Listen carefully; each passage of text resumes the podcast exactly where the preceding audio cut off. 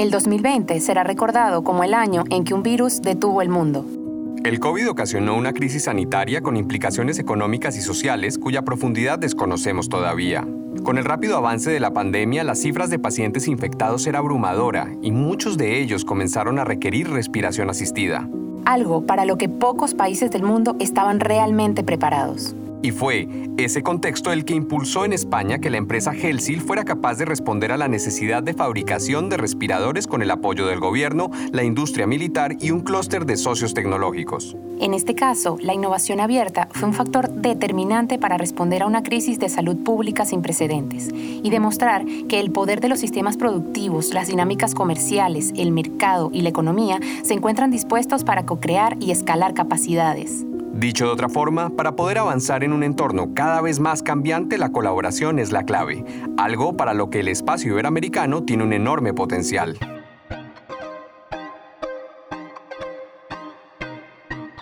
Somos Iberoamérica, una región emprendedora que transforma ideas en desarrollo sostenible. Esta serie de podcast forma parte del portal Somos Iberoamérica, producido por la Secretaría General Iberoamericana. Hola, soy Jessica Kleckman. Y yo, Santiago Sánchez. Y, esto, es Somos Iberoamérica. Empezamos. El fenómeno de la innovación abierta es una realidad en la mayoría de los países e incluye a una importante variedad de compañías, no solo a las que desarrollan tecnología. Según una encuesta de KPMG, el 88% de las empresas considera las startups como una parte esencial de su estrategia de innovación. El capital de riesgo corporativo también está creciendo fuertemente. Cerca de la mitad de las 100 empresas más grandes ya cuentan con actividad inversora. Algunos estudios arrojan que existen alrededor de 300 empresas que involucran a un total de casi 6 6.000 startups y pymes de toda la región. En los últimos años y sobre todo en este año que se ha visto que ha crecido eh, el e-commerce y la digitalización por el COVID eh, a pasos agigantados, estamos fomentando la innovación en ecosistemas abiertos. ¿no? Entonces, eh, intentamos hacer la balanza para aprovechar lo que sabemos hacer bien pero mantener estas políticas más abiertas y, em, de intercambio ¿no? de, información de fuera hacia adentro, pero también de dentro hacia afuera. ¿no? Y la decisión de este enfoque pues, está eh, claramente basada en el time to market y es eh, en, en, la necesidad de una reacción muy rápida ¿no? ante esta nueva necesidad del mercado de transformación, de innovación, de digitalización. Con cerca de 400.000 empleados alrededor del mundo y 73.000 de ellos dedicados a innovación y desarrollo, Bosch, la reconocida multinacional de ingeniería y tecnología, sintetiza su promesa en ofrecer innovación para la vida. Y aunque su trayectoria, capacidad organizativa, talento humano y recursos respaldan ese compromiso, liderar el desarrollo de tecnología y servicios en movilidad, industria 4.0, consumo y edificación en los tiempos que vivimos no es una tarea fácil y exige también nutrirse de lo que ocurre más allá de las fronteras corporativas. Emma Nogueira ha trabajado por más de 20 años en el grupo Bosch. Actualmente lidera el desarrollo e innovación de negocio con un enfoque que el mundo empresarial, el sector público y la academia se interesan cada vez más en descubrir y potenciar, la innovación abierta. Nosotros estamos pasando de un mundo de hardware a un mundo más conectado y digital y hay conocimientos que no tenemos eh, dentro de la empresa y este esta velocidad que se está exigiendo eh, solamente nos la va a dar el abrirnos al exterior y el poder recopilar información, formación, intercambiar también información ¿no? con universidades, con startups, con instituciones públicas, con otras corporates, porque el tema eh, de colaborar y, tener eh, cualquier tipo de alianzas con otras grandes multinacionales eh, o pequeñas y medianas empresas también es importante, ¿no? Y, yo diría que esta innovación de fuera hacia adentro, de fuera hacia adentro, pues es lo que al final eh, nosotros vemos como resultado de co-innovación, ¿no? Y yo pienso que es muy necesaria. ¿Y por qué funciona un enfoque como este para una compañía como Bosch? Antes de responder, vayamos un poco para atrás. La velocidad del cambio tecnológico, con ciclos de vida de productos, servicios y modelos de negocio cada vez más cortos, obliga a las empresas a correr la carrera de la innovación para sobrevivir y mantener su liderazgo. En ese escenario surge la innovación abierta como un mecanismo promisorio Para entender qué es, hemos entrevistado a José María Ciota, director ejecutivo del Centro de Emprendimiento e Innovación del IES Business School y uno de los máximos referentes de innovación abierta de Iberoamérica. Cuando nos referimos a innovación abierta, esto incluye todo proceso de adopción de ideas de fuera de la institución de la que estamos hablando, ya sea una corporación, un gobierno, una universidad. Y dentro de este concepto hay un, subconcepto al que llamamos corporate venturing. Corporate venturing. Esto es toda colaboración entre empresas establecidas y startups innovadoras, ¿no? Estos emprendedores que tienen tanta innovación. Ciota nos habla de un fenómeno que en los últimos años, especialmente desde el 2013, ha crecido a toda velocidad alrededor del mundo e involucra casi de igual manera desde gigantes empresariales hasta pequeños emprendedores. Cuando decimos corporate venturing o innovación abierta, se suele asociar directamente a estos grandes gigantes corporativos, ¿no? De más de 20 eh, billones de facturación a lo mejor, pero lo interesante es que este fenómeno también aplica a las pymes y en, más de una geografía y para toda la audiencia que nos está escuchando hoy en Latinoamérica, donde a lo mejor el 90, 80, 70% en algunas geografías son pymes, pequeñas y medianas empresas, pues ellas también son importantes. Ellas también están haciendo este tipo de colaboraciones con emprendedores. Un reciente estudio identifica 155 casos de alianzas de grandes compañías, con más de 3.000 startups latinoamericanas para innovar de manera conjunta, generando un doble beneficio para el entramado productivo. Pero, ¿por qué y cómo funciona? La debilidad de unos son las fortalezas de los otros, es decir, las startups, los emprendedores y las corporaciones se complementan muy bien, porque mientras que la startup, por ejemplo, pues tiene acceso a mercado, distribución, eh, conocimiento, visibilidad, pues la corporación puede aumentar su velocidad de innovación, su, su agilidad organizativa, puede mejorar sus procesos de innovación y creatividad, puede agilizar también esos procesos estructurados, eh, quizá algo inflexibles, ¿no? Y puede dar un amplio crecimiento, oportunidades de amplio crecimiento, sabiendo que ese riesgo está compartido con la startup. Por tanto, aunque hay esa percepción de riesgo, el riesgo es, es menor. Aunque hay avances, un dato los pone en perspectiva. El 75% de las empresas de la lista Fortune 500 en los Estados Unidos están trabajando con emprendedores en Corporate Venture Capital, mientras que en América Latina hablamos de solo un 16%.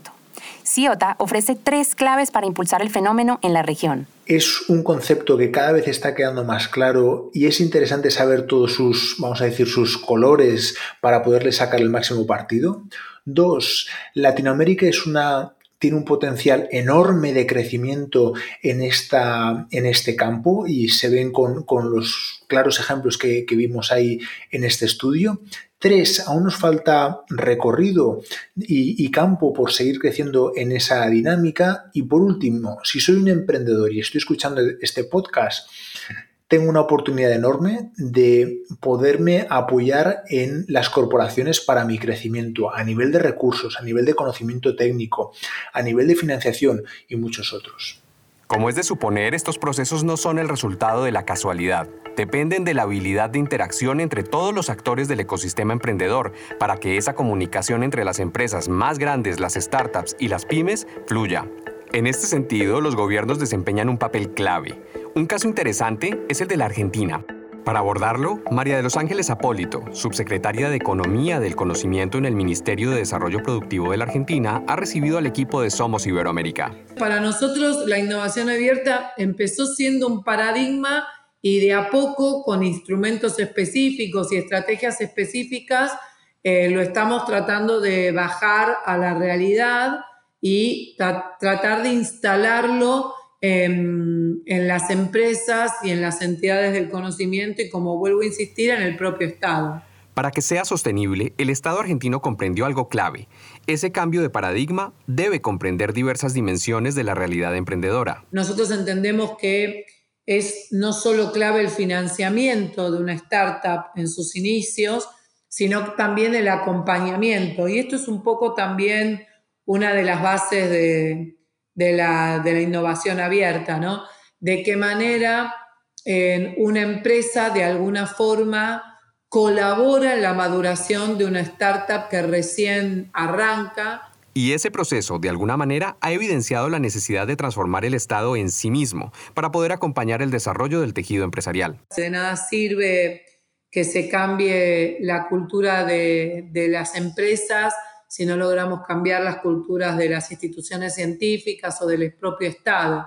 Entonces, me parece que el principal desafío es ese, ¿no? Lograr esta sincronización en los cambios culturales que permitan a su vez los cambios organizacionales que faciliten en los procesos de innovación abierta. En Iberoamérica se vienen desarrollando numerosas iniciativas para fortalecer los ecosistemas emprendedores, aportando asistencia técnica, formación, financiamiento y desde luego mejoras en los marcos normativos para impulsar empresas, generar empleos de calidad y poner en la agenda pública los programas de apoyo a emprendedores. Esteban Campero, responsable de pymes y emprendedores de la Secretaría General Iberoamericana, explica por qué apostar por la innovación abierta no solo es necesario, sino estratégico. Eh, las cadenas de valor empezaron a reconfigurarse, hay empresas que se deslocalizaron, volvieron a sus países de origen y en esa reconfiguración América Latina, Iberoamérica, creo que tiene una gran oportunidad de incubar proveedores, de desarrollar nuevas empresas proveedoras de tecnología y de servicios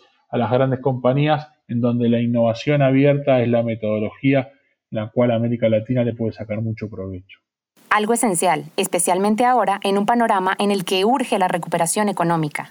La innovación abierta es el mejor instrumento, uno de los mejores instrumentos para poder ejecutar esta lógica de doble transformación, el gran desafío que nos plantea salir de la crisis. Doble transformación, transformación digital y transformación hacia hacia la sostenibilidad.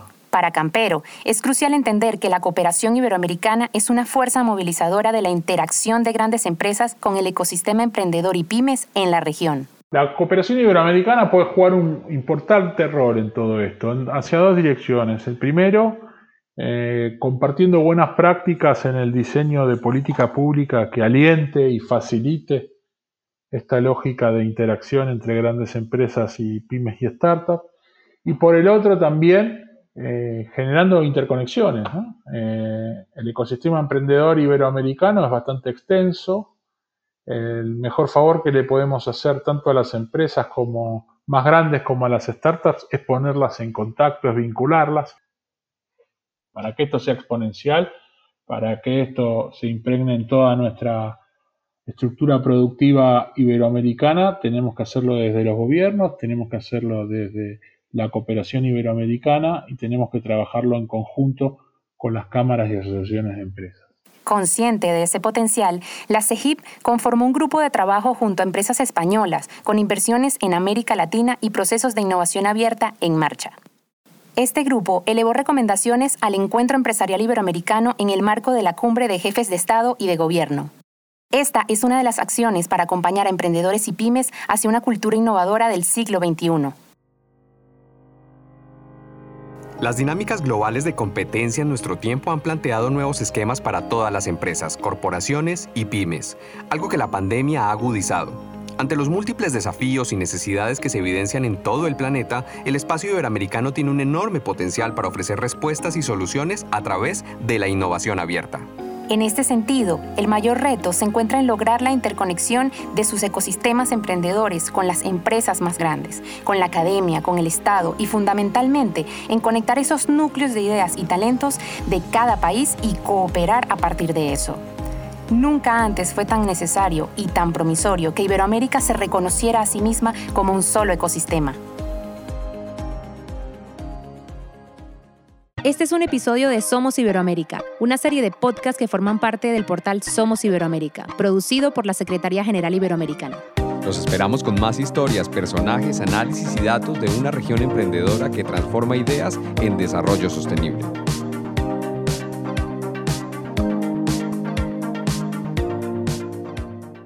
Con la producción de Voice en Español y Rara Avis Beats.